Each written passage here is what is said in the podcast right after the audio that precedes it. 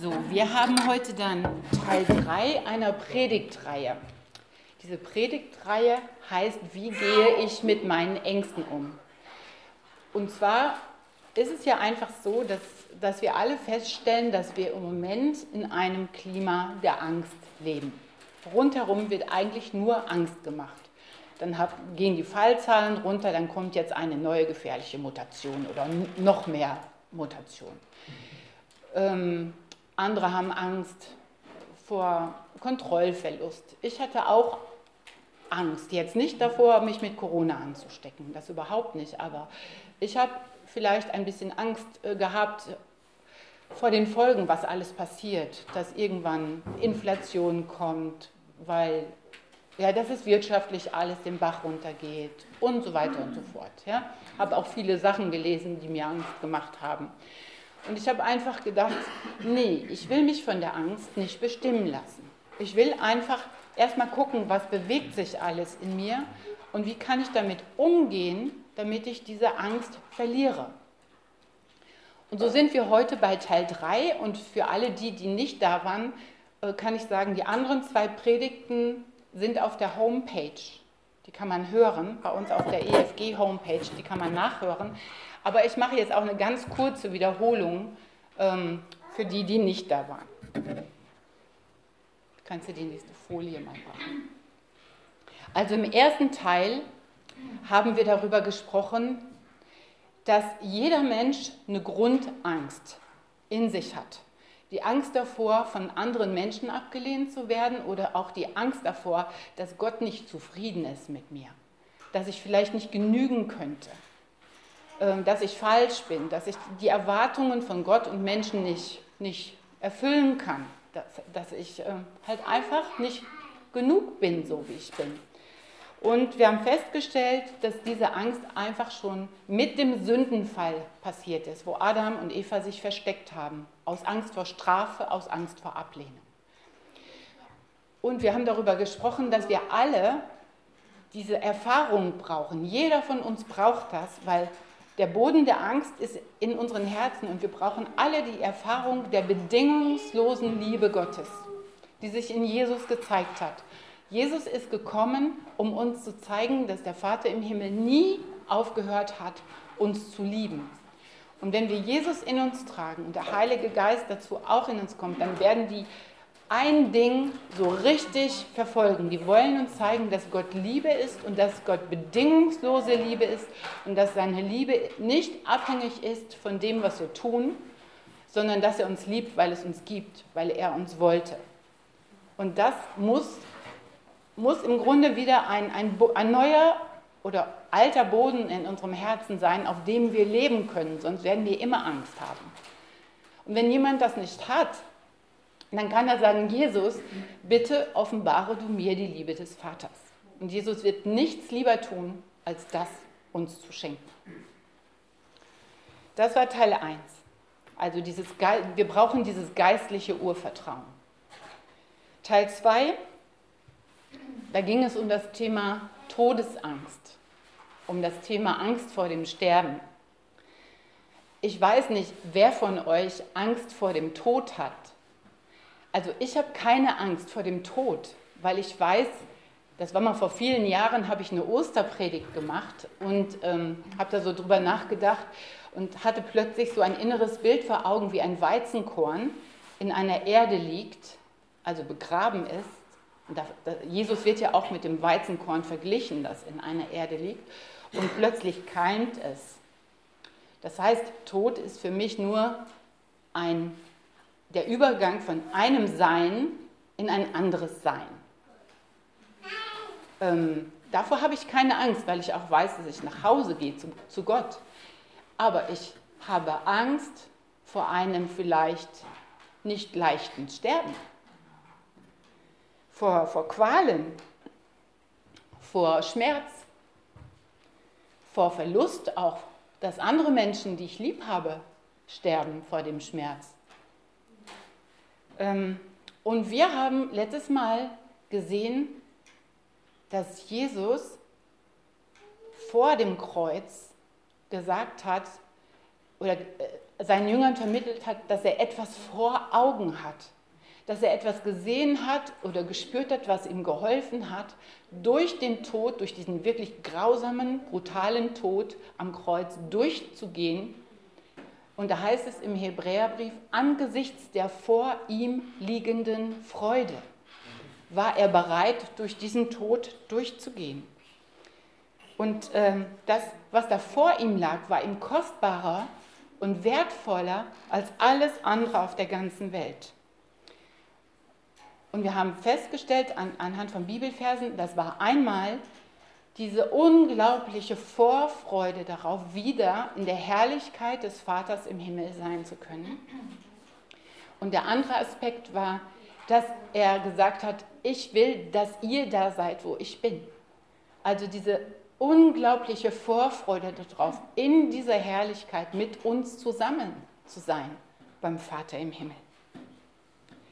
Und angesichts dieser vor ihm liegenden Freude war er bereit, durch diesen Tod am Kreuz durchzugehen. Hat er das Kreuz auf sich genommen. Und da möchte ich heute anschließen. Ich lese jetzt nochmal den Vers vor und dafür brauche ich die nächste Folie, worum es geht. Jesus sagt zu seinen Jüngern vorher, also er weiß, dass dieser Kreuzestod auf ihn wartet.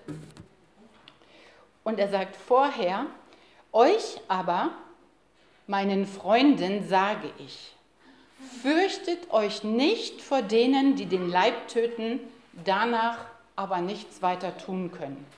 Und ich finde den Satz Hammer, ne? Immer noch. Ja? Bitte? Da oben steht das doch. Hm? Ich will euch aber zeigen, wen ihr fürchten sollt. Ähm, fürchtet euch vor dem, der nicht nur töten kann, sondern die Macht hat, euch auch noch in die Hölle zu werfen. Ja, das sage ich. Ihn sollt ihr fürchten. Also da ist von Gott die Rede. Gott geht über, Gott hat sozusagen die Verfügungsgewalt über das ewige Leben sagt Jesus. Und ihn sollen wir fürchten. Also nicht Angst haben, sondern ähm, ihm mehr vertrauen als dem anderen. Und ich habe hier was dick geschrieben. Jesus sagt hier, ich will euch zeigen, wen ihr fürchten sollt. Ich will, ich will euch das zeigen. Ich gehe voran, ich mache alles vor und ihr könnt mir dann folgen und mich nachahmen. Und das möchte ich mir mit euch heute anschauen. Jesu Vorbild. Ich bin einfach noch nicht fertig mit diesem Satz. Also da ist noch ganz viel in mir, wo ich gemerkt habe, ich bin da noch nicht durch. Denn als es dann tatsächlich so weit war, also in der Nacht, vor, bevor er verhaftet wurde, wo er im Garten Gethsemane war, da hat auch Jesus so eine Angst bekommen, dass seine Seele von Furcht und Angst total ergriffen wurde. Er sagt zu seinen Jüngern da, meine Seele ist zu Tode betrübt, bleibt hier und wacht mit mir. Er braucht seine Freunde an seiner Seite. Er braucht ihre Liebe und Unterstützung an seiner Seite. Aber die, die schlafen ein, die sind so erschöpft vor Kummer und Sorge vor dem, was da kommt, dass sie einschlafen. Schlaf kann auch eine Flucht sein. Schlaf ist in der Bibel oft ein Bild für einen eingeschlafenen Geist in uns, für einen eingelullten Geist, der sich vom Geist der Welt täuschen lässt. Und darum sagt jemals mehrfach, wachet und betet. Und das ist auch für alle Christen heute ein Punkt. Wachet und betet, seid wachsam und betet. Menschlich gesehen ist Jesus jedenfalls total auf sich alleine gestellt. Niemand ist wirklich da für ihn mit ihm zusammen in seiner Angst. Er hat nur noch Gott im Himmel und seine geistliche Verbindung zu ihm. Und das lesen wir jetzt mal. Im, äh, in Lukas steht das auch. Ich brauche mal das nächste. Genau. Ich gehe jetzt in einen anderen Text, der steht aber auch im Lukas-Evangelium. Dann entfernte er sich ungefähr einen Steinwurf weit, kniete nieder und betete. Vater, wenn du willst, nimm diesen Kelch von mir. aber nicht mein, sondern dein Wille soll geschehen. Da erschien ihm ein Engel vom Himmel und gab ihm neue Kraft. Und er betete in seiner Angst noch inständiger, und sein Schweiß war wie Blut, das auf die Erde tropfte. Und in diesem Abschnitt, da sind mir drei Dinge besonders aufgefallen. Das erste ist, was ich hier dick und gelb markiert habe. Vater, wenn, wenn du willst, dein Wille geschehe. Es geht Jesus um Gottes Willen und seinen Plan. Ich weiß nicht, vielleicht kennt ihr die Geschichte, die in Apostelgeschichte beschrieben wird, wo Petrus und Johannes ähm, werden verhaftet, äh, werden vor den Hohen Rat geführt, werden da verhört. Ähm, dann wird ihnen gesagt, ja, ihr dürft nicht mehr von Jesus sprechen, sie werden bedroht, was das für Konsequenzen hat. Und ähm, sie sagen trotzdem ganz knallhart ihre Meinung und lassen sich nicht einschüchtern und sagen, wir, wir müssen reden von dem, was wir, was wir glauben. Und in diesem Fall werden sie noch freigelassen, weil, weil ähm, so viele Menschen, weil das Volk hinter ihnen steht. Und dann gehen sie zurück in ihre Gemeinschaft, berichten dort alles, was passiert ist, wie sie Jesus bezeugt haben, was, sie, was ihnen verboten wurde und so weiter. Sie gehen in ihre Gemeinschaft zurück, beten alle gemeinsam und zitieren dabei den Psalm 2. Und da heißt es, was toben die Völker und machen die Nationen vergebliche Pläne. Die Könige der Erde stehen auf und die Herrscher haben sich verbündet gegen den Herrn und seinen Gesalbten, also gegen Jesus. Und dann brechen sie das, diesen Psalm 2, runter auf ihre persönliche Situation, in der sie sind. Und sie sagen, wahrhaftig, verbündet haben sich in dieser Stadt gegen deinen heiligen Knecht Jesus, den du gesalbt hast, Herodes und Pontius Pilatus, mit den Heiden und den Stämmen Israels. Also eigentlich alle. Die ganze Umwelt sozusagen. Und dann kommt ein Satz, da heißt es, sie haben sich verbündet, um alles auszuführen, was deine Hand und dein Wille im Voraus bestimmt haben. Mit meinen Worten, Gott, das musste alles an dir vorbei. Corona musste an dir vorbei. Nichts geschieht, was nicht an dir vorbei muss. Auch die heutigen Tage, alles, was passiert, muss an dir vorbei, Gott. Nichts geschieht zufällig. Alles gehört irgendwie zu deinem großen Plan. Du schreibst Geschichte mit uns, nicht wir mit dir. Du hast das alles in deiner Hand und du bist in Kontrolle, Gott. Und Jesus war davon zutiefst überzeugt. Er war so eins mit Gottes Willen, dass er gesagt hat, dass es seine Speise ist, dass es sein Essen ist, den Willen des Vaters im Himmel zu tun. Es ist das, was ihn satt macht, ihn total zufrieden macht, weil nur das Sinn hat. Und auch die Jüngergemeinschaft, wie wir gerade gesehen haben, ist zutiefst davon überzeugt und sie ahmen Jesus nach. Und was mir so krass aufgefallen ist, ist, dass die Jünger sich aus diesem Grund nicht als Opfer der Umstände betrachten. Sie sitzen da nicht wie das berühmte Kaninchen vor der Schlange, erstarrt in Angst vor Verfolgung und Tod. Sie fühlen sich all dem gar nicht ohnmächtig ausgeliefert, sondern sie vertrauen, dass in dieser Situation, wo sich alles gegen sie verbündet, dass sie mit Gottes Hilfe die eigentlich Handelnden sind. Und sie drücken das dann aus in diesem Gebet mit folgenden Versen. Und ich finde das so, so krass. So ein Jetzt erst recht. Und ich möchte euch das auch zeigen hier an der, an der, äh, dieses, diesen Satz. Doch jetzt, Herr, sieh auf ihre Drohungen und gib deinen Knechten die Kraft, mit allem Freimut dein Wort zu verkünden. Streck deine Hand aus, damit Heilungen, Zeichen und Wunder geschehen durch den Namen deines heiligen Knechtes Jesus. Wer von euch weiß, was nach diesem Gebet passiert ist? Die Erde bebte. Mach's mal. Was steht da unten? Als sie gebetet hatten, bebte der Ort, an dem sie versammelt waren. Und alle wurden mit dem Heiligen Geist erfüllt und sie verkündeten freimütig das Wort Gottes. Hammer, ne? Dieses Erdbeben, diese Erfüllung mit dem Heiligen Geist, das ist aber eine Folge ihrer Haltung, weil sie sich nicht als arme, verfolgte Opfer gesehen haben, sondern die Gunst der Stunde gesehen haben, die Gelegenheit, wie können wir in diesem Chaos, wie können wir in diesem Chaos Jesus bekennen? Und mir ist klar geworden, äh, wisst ihr, wir sind nie Opfer, wenn wir nicht welche sein wollen. Selbst wenn wir nichts mehr tun können, wenn wir todkrank wären, wenn wir gefangen wären und in den Händen von bösen Menschen wären, wir könnten immer noch Lobpreis machen. Wir könnten beten, leise oder laut. Wir könnten Menschen vergeben. Wir könnten die ganze Atmosphäre verändern durch Gottes Gegenwart in uns. Wir könnten mit unseren Angehörigen, mit unseren Ärzten und Pflegern oder sogar mit unseren Peinigern über Jesus sprechen und sie segnen.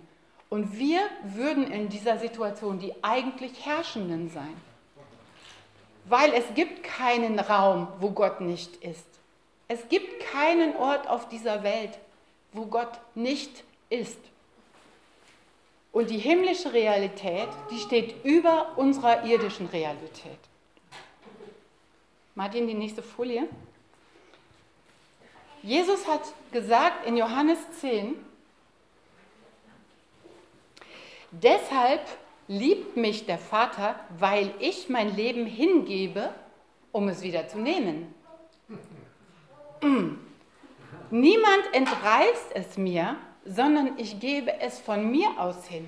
Ich habe Macht, es hinzugeben und ich habe Macht, es wieder zu nehmen. Diesen Auftrag habe ich von meinem Vater empfangen. Heißt, Jesus war niemals den Umständen von Leid und Tod ausgeliefert. Er hat sich ganz bewusst ausgeliefert, diesen Umständen.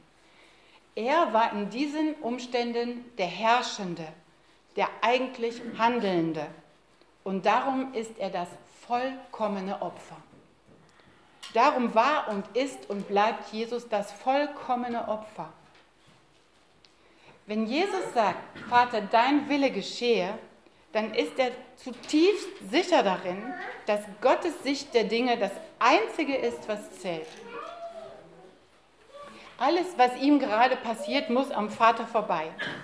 Also ist sein Tod nicht das Ergebnis von menschlichen Zufällen, von tragischen Umständen, sondern etwas, das total in Gottes Plan ist. Wie wäre es, wenn wir ganz klein anfangen und alles, was uns im Alltag passiert, mit dieser neuen Perspektive mal betrachten würden? Nicht wir sind Opfer der Umstände. Ach, wie schrecklich, dass, äh, keine Ahnung, was alles Mögliche passiert im Alltag, ja. Selbst wenn wir den Bus verpasst hätten oder so, der Bus ist weggefahren vor unserer Nase. Nicht zu sagen, ach, wie schrecklich, jetzt habe ich den Bus verpasst, sondern wie können wir in diesen Umständen herrschen? Wie können wir sagen, ich bin gespannt, Gott, das musste an dir vorbei. Ich bin gespannt, Gott, was du in dieser Situation vorhast. Vielleicht steht jemand mit mir an der Bushaltestelle, mit dem ich über Jesus sprechen kann. Es muss alles an Gott vorbei und alles muss uns zum Besten dienen. Ich habe das letztes Jahr ermutigt durch eine Predigt versucht. Ich habe versucht, über, über diesen Lockdown hinauszudenken, wo, wo alles stillzustehen schien und ich man sich so eingesperrt fühlte, habe ich versucht, darüber nachzudenken, wie ich etwas in meine Zukunft investieren kann. Ich habe einen Englischkurs gemacht, weil wir noch Eindrücke bekommen haben von, von Isabel Ellem, die ja hier mit, manche kennen sie, dass wir mal in Asien und Afrika sein werden. Da muss ich Englisch können. Also habe ich Englisch gelernt. Oder mit, hier mit meinem biologischen Gemüseanbau mich da weitergebildet. Ja? Und ich habe den Eindruck für uns als Gemeinde, dass wir die Zeit nutzen sollen, uns über das, was jetzt ist, hinauszugucken, wie Gott uns sichtbar machen will, über das hinaus, was jetzt ist, in Stadt und Land und auch auf allen möglichen Kanälen. Meier wird plötzlich gefüllt mit Poetry Slam Versen, ja? Die sind nicht für die Schublade. Ganz sicher sind die nicht für die Schublade. Ulrike ergreift die Initiative hier ähm, für, die, für die Stadt, für die Geschäfte Gebetsunterstützung anzubieten. Meldet euch, ja, ergreift diese Situation, um Jesus zu bekennen. Ähm, das heißt, wir brauchen noch ganz viel kreative Energie, die Gunst dieser Stunde, in der wir jetzt sind, zu ergreifen, anstatt auf ein Ende von Corona und irgendwelchen Mutationen zu warten. Das wird es nicht geben. Wir sollen aufstehen und Licht und Salz sein. Steh auf und werde Licht, denn die Herrlichkeit des Herrn erstrahlt über dir. Das ist der Vers der Stunde für uns. Also, um diesen Aspekt zusammenzufassen. Ich und du, du bist kein Opfer von Umständen oder von Menschen und auch nicht der Regierung und egal was, auch nicht von Corona. Du kannst handlungsfähig bleiben. Du bist nicht abhängig von dem, was passiert, sondern du kannst kreativ werden und göttliche Möglichkeiten entdecken. Das ziehe ich aus diesem Text für mich und für uns heraus. Dann ein zweiter Aspekt, äh, den habe ich jetzt in einer anderen Farbe gekennzeichnet. Diesen Aspekt nenne ich Kraft vom Himmel. Jesus betet hier in seiner Todesangst und ein Engel kommt vom Himmel und gibt ihm neue Kraft, übernatürliche Kraft. Und das ist ja genau das, was wir eben gesehen haben, was die Jünger auch bekommen haben, als sie gesagt haben, jetzt erst recht. Da kam auch der Heilige Geist vom Himmel und hat sie erfüllt. Jesus bekommt hier die Kraft genug, um durch sein Leiden und Sterben durchzugehen. Und ich bewundere zurzeit den Stephanus so sehr aus der Apostelgeschichte. Das ist der erste Märtyrer nach Jesus. Er konfrontiert den Hohen Rat, also die jüdischen Priester, genauso wie Jesus die Pharisäer äh, konfrontiert hat. Knallhart. Und er weiß auch, das bedeutet meinen Tod. Aber schon zum Ende seiner Rede sagt er, wow, ich sehe den Himmel offen und Jesus, ich sehe Jesus zur Rechten des Vaters sitzen. Und in seinem Geist ist er schon völlig da. Der ist völlig in, in dieser übernatürlichen Welt. Und dann schleppen sie ihn raus vor die Stadt und wollen ihn steinigen. Ähm, aber er sagt das auch immer noch, als er gesteinigt wird. Und ich, ich, ich habe mich gefragt, ob er das wohl alles noch richtig körperlich gespürt hat, diesen, diesen Schmerz, oder ob sein Geist so stark bei Gott war, dass er diesen ganzen Schmerz und das Steinigen vielleicht gar nicht so doll gespürt hat, das Töten. Auf alle Fälle ist Stephanus durch den Geist Gottes so gefüllt, dass er durch diesen ganzen Prozess durchgeht als jemand, der handelt. Er handelt, indem er Gott bezeugt, indem er auf Gott schaut, indem er für seine Feinde, die ihn gerade töten, um Vergebung bittet. Genau wie bei Jesus. Die anderen reagieren eigentlich nur die ganze Zeit auf ihn. Er ist der eigentliche Handelnde. Äh, und die anderen denken, sie wären die Mächtigen. Aber das sind sie gar nicht. Stephanus ist in diesem Fall der Mächtige. Und äh, es gibt so einen ganz tollen Spruch, äh, den finde ich ganz toll. Der heißt, Mut ist Angst, die gebetet hat. Also wenn du betest und es passiert nichts, wenn du redest und Gott antwortet nicht, dann betest du ein Götzenbild an dann klopp mal dieses Götzenbild in die Tonne. Denn Gott ist kein tauber und stummer Gott. Das wird im Alten Testament immer gesagt, dass die Götzenbilder taub und stumm sind. Ja, ich habe das äh, letzte Woche in so einem Vortrag gehört ähm, und ich habe mich davor, äh, davon sehr herausgefordert gefühlt. Wenn Gott nicht reagiert oder nicht antwortet, mir nichts sagt, dann, dann habe ich noch ein falsches Gottesbild in mir, an das ich glaube. Es ist total eine sichere Bank, dass Gott mit mir spricht und mir antwortet. Jesus sagt ähm, bei dieser Auferstehung vom Lazarus, Vater, ich sage das jetzt, wo alle mich hören, äh, ich weiß, wenn ich bete, hörst du mich immer. Also das ist auch in uns, wir sollten das glauben. Dass Gott mir antwortet, ist eine feste Burg. Dass Gott mir hilft, ist auch eine feste Burg. Das hat er versprochen. Und wenn ich daran zweifle, dann ist die Erfahrung dieser Welt noch größer als ähm, die Erfahrung, die ich mit Gott habe. Dann, dann darf ich da noch wachsen. Dann ist noch Unglaube in meinem Herzen oder noch falsch geprägter Glaube. Und den Reinhard Tietler, den habe ich ja schon öfter zitiert hier mal, der sagt, nicht der Teufel und seine Horden sind dein größter Feind. Denn sie sind schon längst besiegt. Jesus hat gesagt, es ist alles vollbracht. Dein größter Feind ist der Unglaube in deinem Herzen. Also lass uns ganz fest damit rechnen, dass Gott redet und dass Gott antwortet. Im Psalm 50, 15 steht, da, da verspricht Gott das.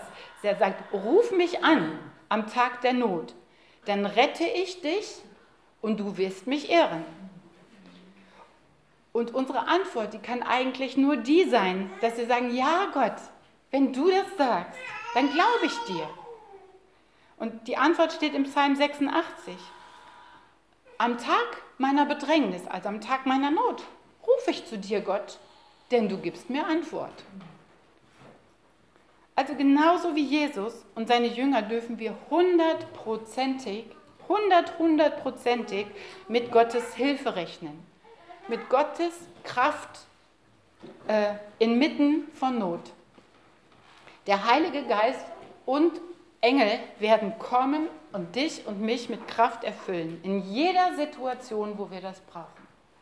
Das ist ein Versprechen des Wortes Gottes. Ein dritter Aspekt. Das nenne ich Sterben aus Liebe.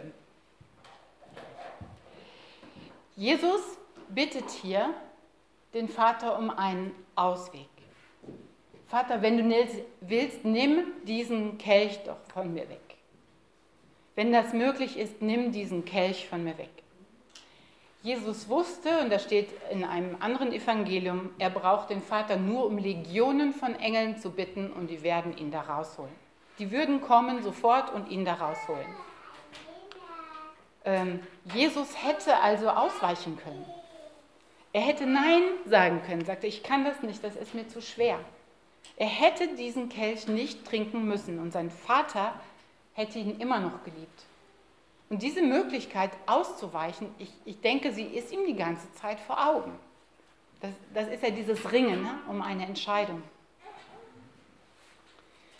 Aber er weiß auch, würde, würde er diesen Kelch nicht trinken, würde, würde er den vor ihm liegenden Schmerz vermeiden, dann würde ein viel, viel größerer Schmerz über ihn kommen. Und dieser Schmerz wäre der Verlust dessen, was ihm am meisten bedeutet und was ich am Anfang gesagt habe. Er selber würde zurückgehen können in die Herrlichkeit zum Vater. Aber der Vater hätte seine geliebten Kinder verloren auf Ewigkeit und Jesus hätte seine geliebte Braut verloren auf alle Zeit. Ich, ich habe dann daran gedacht, dass ich vor einigen Jahren habe ich mal Titanic äh, geguckt im Kino und habe gedacht, wow, was für eine romantische Liebe so.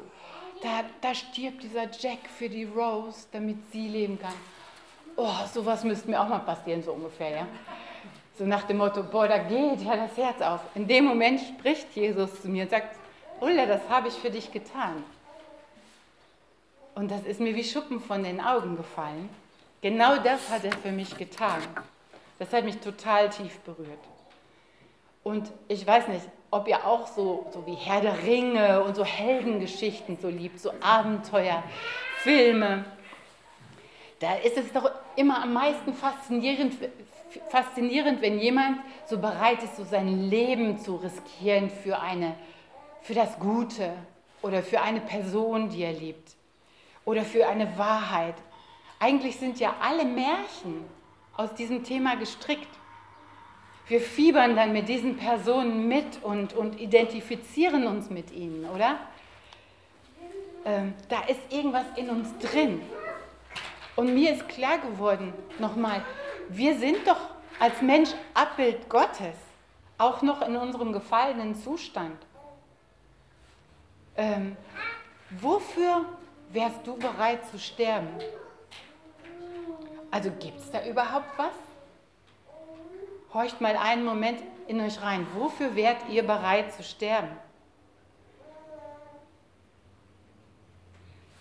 Vielleicht denken wir im ersten Moment, da wäre gar nichts. Wir trauen uns da gar nichts zu. Aber wer von uns zum Beispiel Eltern ist, ja, Vater und Mutter ist und seine Kinder liebt, der würde doch für seine Kinder oder Enkelkinder sterben, oder nicht? Wenn zum Beispiel, wenn, wenn eins meiner Enkelkinder in den, vom, vom Boot in den Rhein fallen würde, ich würde doch ohne zu überlegen hinterher springen und versuchen, das aus dem Wasser rauszuholen und mein Leben zu riskieren. Das würden doch, das würden doch alle von uns wahrscheinlich machen. Das wäre gar keine Frage. Oder Tom, oder hier sind Soldaten, ja, die wären auch bereit, im Falle eines, eines Krieges ihr Leben zu riskieren für unser Land. Ich brauche die nächste Folie. Also ich glaube tatsächlich, dass wir Menschen Gottes Abbild in uns tragen, dass die Kraft für etwas zu sterben, was wir lieben, das, was uns mehr als alles bedeutet, dass die tatsächlich schon in uns drin ist. Da muss man nicht mal Christ für sein. Vielleicht würde ich sogar auch für einen fremden Menschen sterben, der in Not ist, oder mein Leben riskieren, um ihn vor dem Tod zu retten, aus einem brennenden Auto oder sowas. Aber ich habe noch nicht die Kraft, das, das spüre ich bewusst, für jemanden mein Leben zu riskieren, wo ich wüsste, der ist mir total feindlich gesinnt. Äh, weil fe richtige Feindschaft kenne ich noch gar nicht. Ich bin ja so behütet, groß geworden, ich kenne das gar nicht. Aber die Iraner, die kennen das. Die wissen das schon, was es bedeutet, oder hier die Afghanen, die wissen das schon, was es bedeutet, ihr Leben zu riskieren für eine Sache. Ähm, ja, aber ich weiß, zumindest habe ich die Kraft in mir, für das zu sterben, was ich liebe. Und das ist schon mal ein Anfang, das überhaupt wahrzunehmen, zu denken, ja, das ist tatsächlich in mir. Und dann ist mir noch ein Aspekt äh, bewusst geworden. Das nenne ich mal die Klage. Brauche ich die nächste Folie, ja. Da steht, und er, Jesus, betete in seiner Angst noch inständiger und sein Schweiß war wie Blut, das auf die Erde tropfte. Jesus ist durch und durch in diesem Moment ergriffen von Angst. Vielleicht von vielen verschiedenen Ängsten, ich weiß es nicht. Angst vor der Grausamkeit, Angst vor dem Schmerz, Angst davor, getrennt vom Vater zu sein. Und er betet diese Angst so drastisch aus, äh, dass sein Schweiß wie Blut auf die Erde tropft. Ich glaube, das können wir uns in unseren schlimmsten Albträumen gar nicht vorstellen, was das grad, da gerade mit ihm gemacht hat. Und es gibt einen Text in den Klageliedern, also auch im, äh, nach dem Buch Jeremia, da beschreibt äh, der Psalmist, äh, der, der Autor, der beschreibt die völlige Zerstörung von dem Südreich von Israel. Der beklagt das. Und dieser Text ist eigentlich sogar so etwas wie eine Totenklage. An der Situation, so wie sie ist, ist nichts mehr zu ändern. Der, Ver der Verfasser ist total verzweifelt und fragt sich, wie er denn dem Volk überhaupt noch irgendwie Trost bringen soll. Der hat wahrscheinlich so eine prophetische Aufgabe. Und das Einzige, was ihm einfällt, in dieser Situation, was er dem Volk sagen kann, ist, es zum Klagen aufzufordern. Da heißt es, Tochter Zion, lass fließen wie einen Bach die Tränen Tag und Nacht. Niemals gewähre dir Ruhe, Nie lass deinen Augapfel rasten. Steh auf, klage bei Nacht, zu jeder Nachtwache anfangen. Schütte aus wie Wasser dein Herz vor dem Angesicht des Herrn und so weiter. Und an diesen Text musste ich irgendwie denken, als, ähm, als ich mir vorgestellt habe, wie Jesus in seiner Angst gebetet hat. Warum ist Klagen so wichtig? Weil Klagen ist kein irgendwie richtungsloses Rumjammern äh, und auch keine Schwäche. Klagen ist wahrscheinlich eine ganz besondere und tiefe Form der Hinwendung zu Gott und der Beziehung mit ihm. Klagen zeigt den Mut, dann ganz echt und ungeschminkt vor Gott zu sein, ohne jede Heuchelei. Eigentlich ganz nackt vor Gott zu sein. Mit all den Zweifeln, mit all den Fragen, mit all den Enttäuschungen, dem Schmerz, der Wut, der Angst und vor allem mit der Ohnmacht. Eine Klage ist ein Schrei aus der Tiefe des Herzens, der an Gott gerichtet ist. Ein Zitat von Erich Zenger. Selbst die schärfste Anklage Gottes ist darin Lobpreis, weil sie an Gott festhält und ihn, wenn auch immer noch anklagend oder klagend sucht, wo eigentlich alles gegen ihn zu sprechen scheint. Durch die Klage bleibe ich nicht ohnmächtig, und im Leid stecken, sondern ich kann durch mein Klagen mein Herz entlasten. Das ist emotional total wichtig. Klagen und besonders auch weinen und schreien, das ist alles eine Form der Entlastung für mein Inneres, wenn da so viel Druck drauf ist. Wenn ich nichts mehr machen kann, dann kann ich vor Gott klagen und weinen und mich ausdrücken und mich so wenigstens entlasten. Das ist wie wenn aus einem Dampfdrucktopf, wenn man das Ventil öffnet und ähm, der Dampf, der Druck geht raus. Jesus betet hier so inständig in seiner Angst und ich kann mir vorstellen, dass er den Psalm 22 betet. Der fängt damit an, mein Gott, mein Gott, warum hast du mich verlassen? Sei nicht ferne von mir, steht in Vers 12 dann. Denn Angst ist nah und hier ist kein Helfer. Und in Vers 13, gewaltige Stiere haben mich umgeben, mächtige Büffel mich umringt. Ihren Rachen sperren sie gegen mich auf wie ein brüllender und reißender Löwe. Ich bin ausgeschüttet wie Wasser. Alle meine Gebeine haben sich zertrennt. Mein Herz ist in meinem Leib wie zerschmolzenes Wachs. Meine Kräfte sind vertrocknet wie eine Scherbe und meine Zunge klebt mir am Gaumen und du legst mich in des Todes Staub. Denn Hunde haben mich umgeben und der bösen Rotte hat mich umringt. Sie haben meine Hände und Füße durchgraben. Ich kann alle meine Gebeine zählen. Sie aber schauen zu und weiden sich an mir. Sie teilen meine Kleider unter sich und werfen das Los um mein Gewand. So kann ich mir vorstellen, dass Jesus hier klagt. Aber kennt ihr das, wenn ihr euch mal so richtig ausgekotzt habt? Wenn ihr euch mal so richtig ausgeweint habt, wenn ihr ein großes Problem habt, dass dann sowas kommt wie so eine tiefe innere Ruhe, dass man den Druck sozusagen weggebetet hat, obwohl sich nach außen hin in der Situation gar nichts geändert hat. Jesus steht nach diesem Gebet auf und geht entschlossen seinen Weg. Der hat alles ausgedrückt, der hat alles losgelassen. Er hat sich sogar selber losgelassen. Und von da an lesen wir nichts mehr über Angst in ihm und von ihm. Er sagt auch fast gar nichts mehr.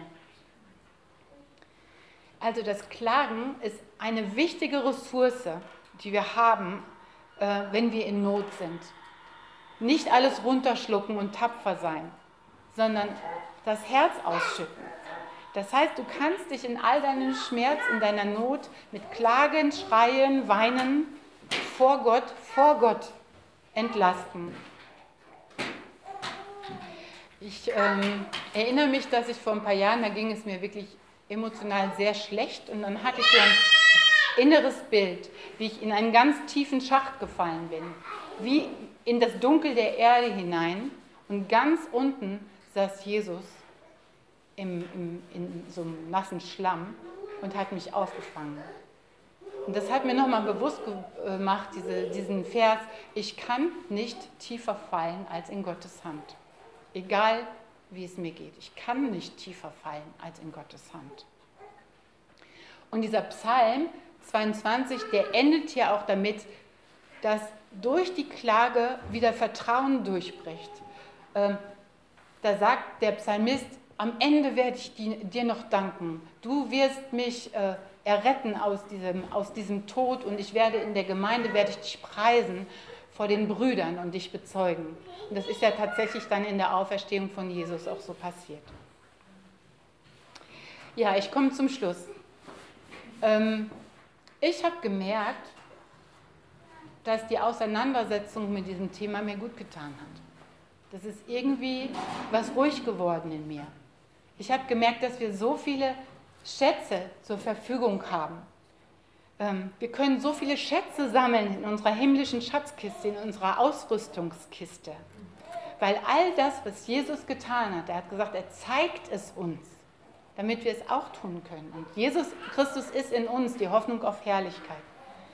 Und ich möchte jetzt diese Schätze einfach nochmal mit euch einsammeln. Vielleicht nehmt ihr nur einen, der euch ganz besonders anspricht, den ihr wichtig findet für euch und den ihr in der nächsten Zeit besonders leben wollt. Oder ihr nehmt euch mehr. Also das eine ist, dass wir, was haben wir? Was können wir nehmen? Das ist das Fundament der Liebe von, vom Vater im Himmel. Was können wir noch nehmen? Diese Vision von Herrlichkeit, die auf uns wartet. Das Dritte, wir können lernen zu herrschen und nicht mehr Opfer zu sein. Und wir können 100% damit rechnen, ähm, dass übernatürliche Kraft kommen und uns stärken wird. Und wir können wissen, dass die Kraft der Liebe in uns schon wirksam ist. Dass diese Kraft, mein Leben hinzugeben für diese gute Sache, dass sie in uns schon wirksam ist. Und wir können bei all dem, was Schlimmes für uns, unser Herz entlasten durch Klagen. Und ich möchte einfach zum Schluss noch beten und euch segnen.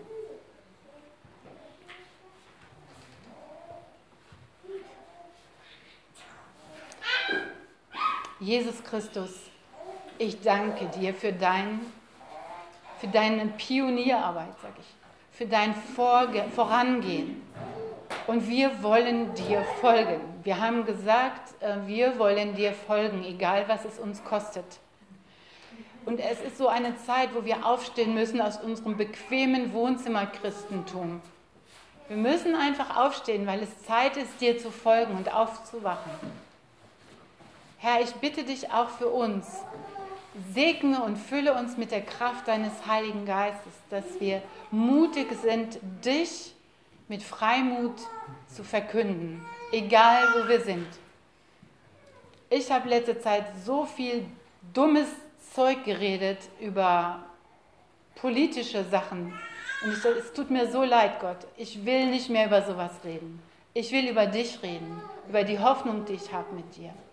Dass es etwas anderes gibt als das, was wir sehen. Dass der Himmel auf uns wartet. Gib mir und gib uns den Freimut, dich zu bezeugen. Hier und heute und von nun an, jeden Tag. Ähm, wirke du das in uns. Darum bitte ich dich, Jesus Christus. Amen.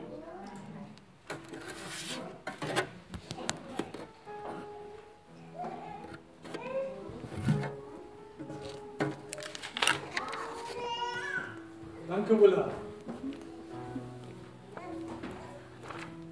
Nach dem nächsten Lied möchte ich euch ähm, ja, ermutigen, vielleicht